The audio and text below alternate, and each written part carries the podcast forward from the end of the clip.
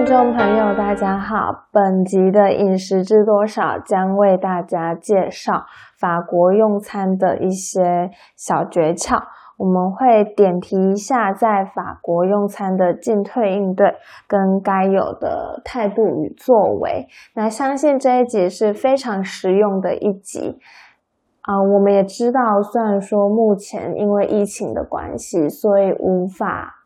嗯，这么容易的出入国家，嗯，享受。但是我相信解禁的那一天，就是一堆人蠢蠢欲动的时候。那时候，对我很期待那一天，大家应该也都很期待。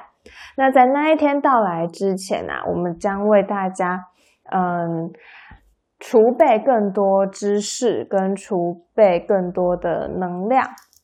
那么今天呢，我们就会为大家介绍。法国好，其实我们如果到法国旅游啊，一定都是会想要上一些高级的法国餐厅吧？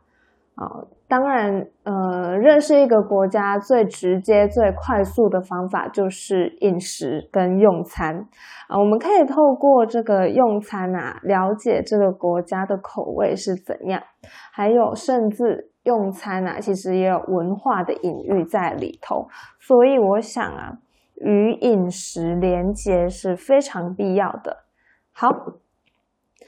那很多观光客到法国一定都是已经早早就定位了嘛，就像是一些台湾台湾的，sorry，台湾的网红餐厅啊，也是一定要定位才会有位置嘛。那不定位就冒冒失失的去，就要现场排队排很久，那大家一定都会觉得，嗯，好难过。有有些人就会那个。就此放弃，就像是我的父亲一样，他就是一个不想等待的人。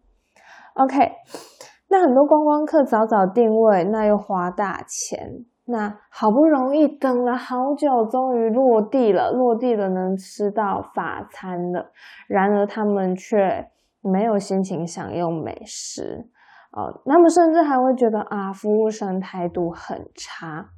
呃，或者是说食物不好吃这样子，当然食物不好吃这个方面，当然正是因为这个文化差异嘛。呃，台湾人的口味不一定跟法国人喜欢的口味一样嘛。我有个老师，他蜜月的时候是去意大利，他跟我说，呃，他在意大利的时候啊，呃，他跟全班说，去意大利的时候是每一餐。啊，一餐意大利面，一餐披萨，他吃到快吐了。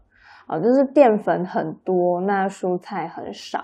但是如果台湾的饮食是白米饭跟一定会有菜肉嘛，就是相对均衡的搭配。你看，这就是饮食文化方面的差异啦。意大利跟台湾的不同。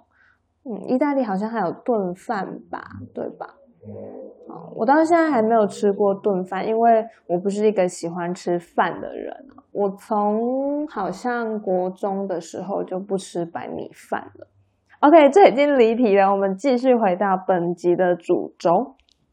好，那为什么有些人会觉得法国的服务生态度非常不好？呃，甚至他们可能还会觉得说，该不会是歧视亚洲人吧，或者是呃眼高于顶之类的，有种族的这个歧视，其实不是这样子的哈。我们要进入到法国餐厅，我们应该要注意一些当地的习惯，或者是说约定俗成，大家都知道的东西。哦，首先就是呃，在确定菜肴以后，我们在向服务生眼神示意点餐，而不是在那里挥手说：“哎，服务员点餐不是这样子的啊！”我们一定我们会先呃把 menu 看完嘛，然后呃慢慢的考虑自己要点什么，然后用眼神示意服务员，然后流畅的点餐，而不是那种。而不是大呼小叫啊，其实大呼小叫、大呼小叫真的很没礼貌。他们要的是眼神示意。好，那其实很多地方的点餐习惯跟节奏都不太一样。例如法国，还有部分的欧美国家，很多人到高级餐厅用餐的时候，其实是先坐下来喝饮料聊天，慢慢的决定好菜色，再请服务生过来点餐。不过我们台湾就不一样啦，台湾人就是呃一坐下，大家都到齐了，甚至人家还没到。好，你就已经已经决定好你要吃什么东西了。好，这样子的点餐节奏其实不太一样。那请服务生点菜的时候要用眼神示意，千万不要挥手招呼哦，也不要呼喊，因为这是非常不礼貌、没教养的行为。呃，我是指法国人会这么觉得。好，嗯，为什么呢？那当然是一个。他们那里固有的一个文化、一个模式啦，啊，所以这一点我们需要知道，我们是要用眼神跟那个服务生对到眼，嗯，很，但是很多观光客是不知道这一点的，他们会在那里一边等一边研究菜单，那很多那些服务生就会觉得说，就还没有决定好，所以干嘛过去点菜？那让观光客觉得很不开心。其实这只是一场误会而已。好，那还有一点啊，需要非常注意，就是呃，大部分的法国餐厅，每位外场的服务生都有自己要负责的餐餐桌区域。那不同的餐桌，他们是不用负责的。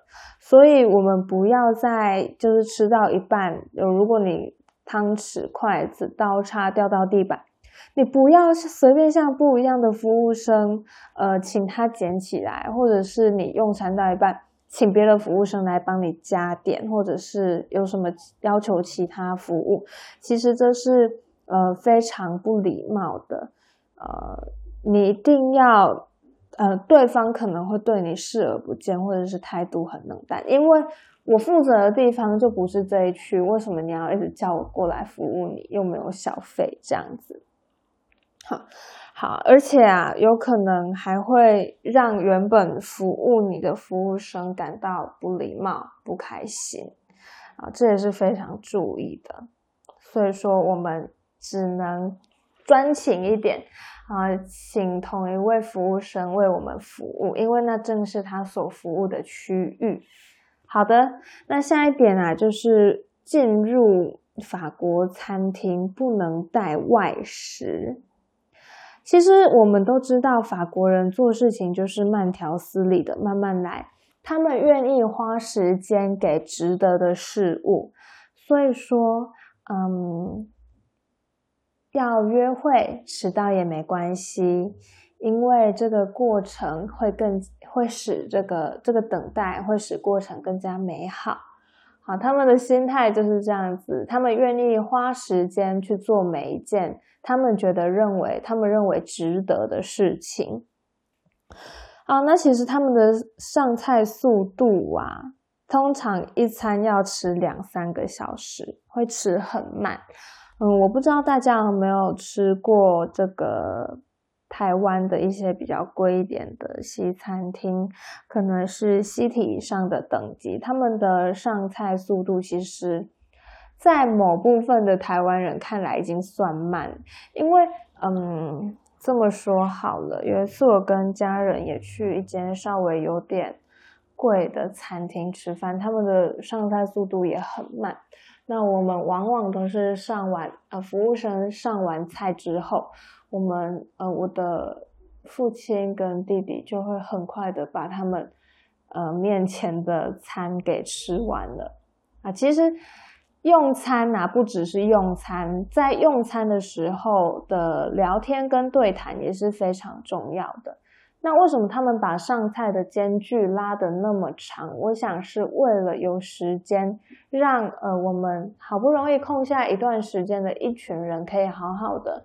边吃饭边聊天，而不是这样子狼吞虎咽，一直在等下一道菜啊，这样很不优雅，也很不浪漫。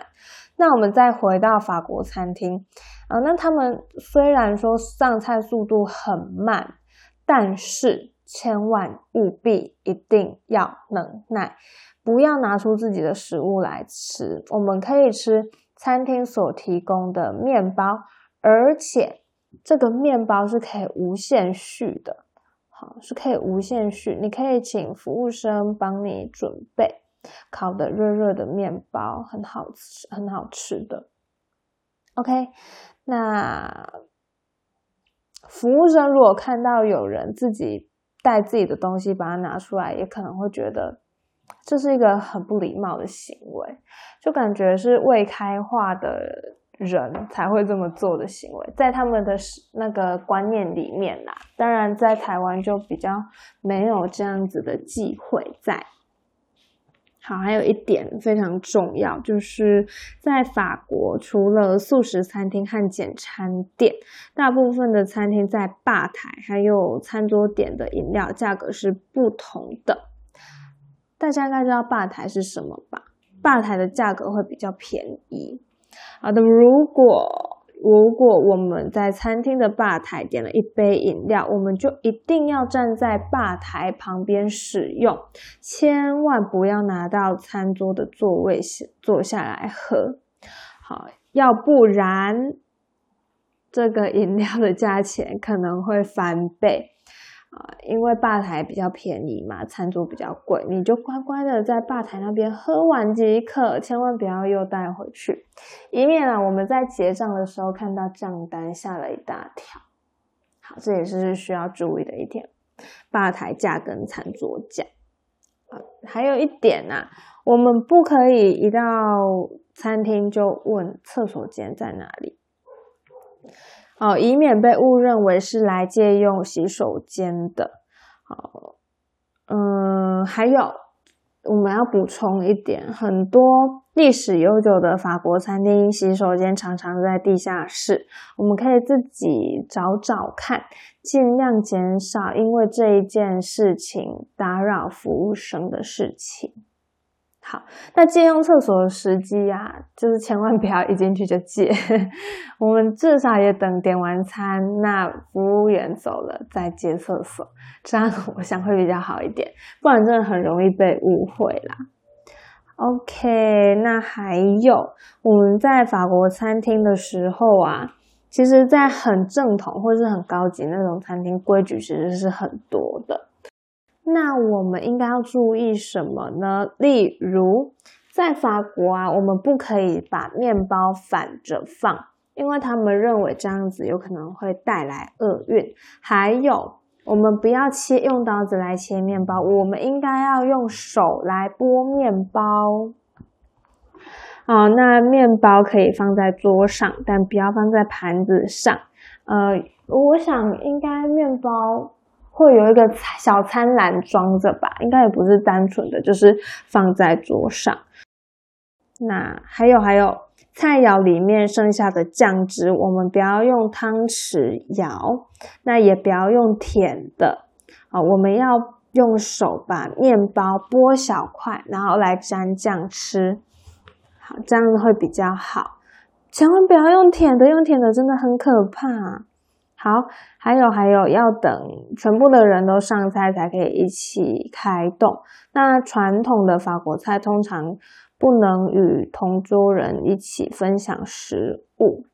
OK，好啊，那就这个餐饮本身呐，我们可能也有一些口味跟料理上的差异。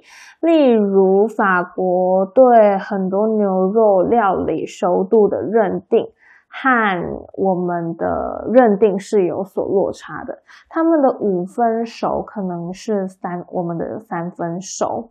那如果要让他们料理到健全熟，对我们来说又可能太硬。也就是说，如果我们现在是习惯不见血，但是软硬适中的熟度，可能可以考虑类似七分熟这样子的选择。好。呃，看个人啊，我觉得很多人都喜欢那种带血丝的，然后很生很生的那种。我自己是不吃肉，所以无从判断，也无从比较。呃，不知道大家有没有觉得肉有一种腥味？如果那个腥味没有处理好，我就不太喜欢。好，那今天就跟大家分享到这边。我想。